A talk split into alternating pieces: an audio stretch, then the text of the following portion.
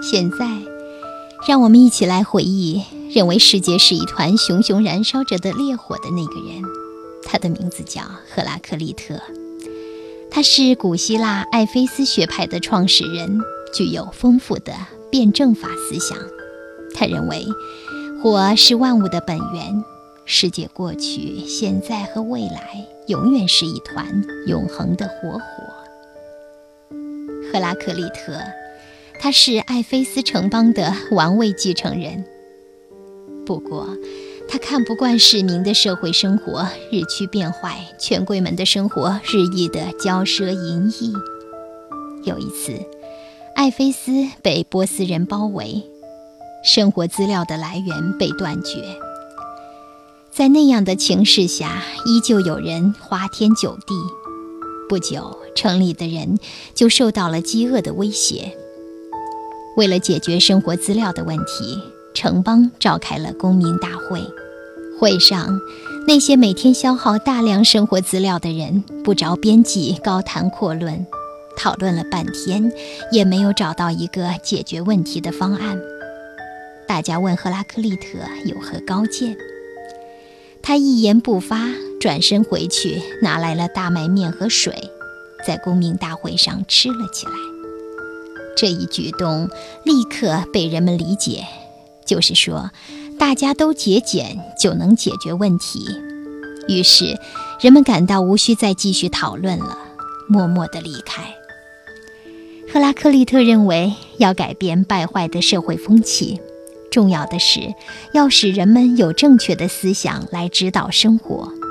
为此，必须钻研学问。于是他放弃王位，隐居山林，潜心研究。后来，波斯的国王读了他写的《论自然》，特地派使者去请他到波斯上课，并且答应他要给他荣华富贵。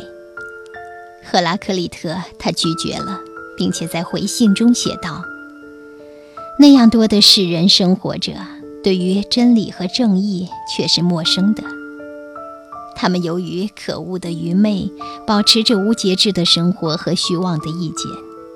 但是我呢，由于已经遗忘了一切的罪恶，遗弃了跟随我的无度的嫉妒和居高位的傲慢，因此，我将不应邀来波斯，而在此山野中满足于我的卑微，保持我的素质。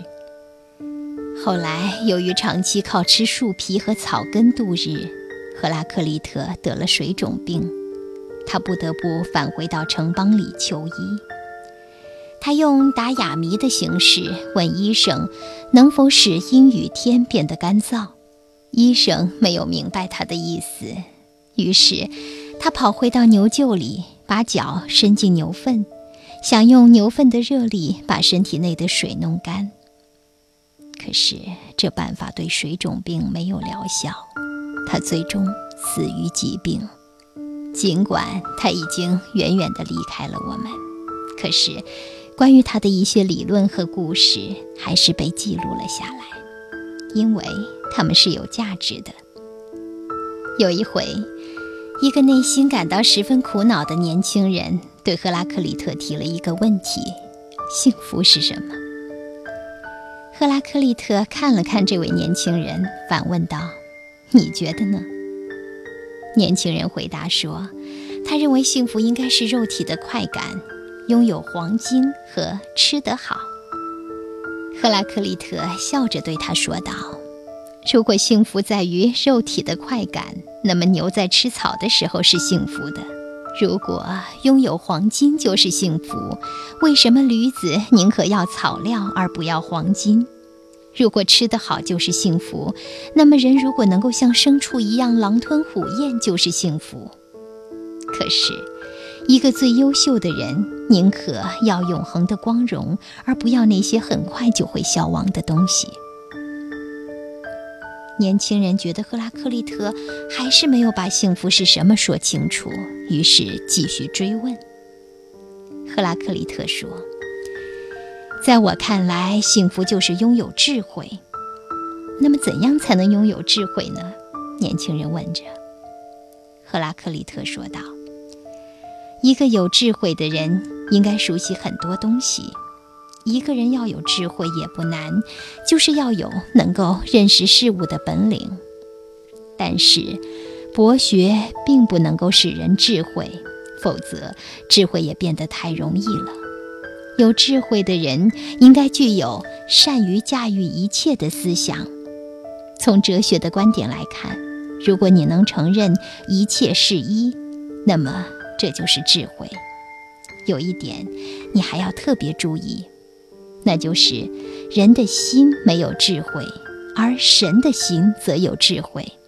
最美丽的猴子和人比起来也是丑陋的，最智慧的人和神比起来，无论在智慧、美丽还是其他方面，都像是一只猴子。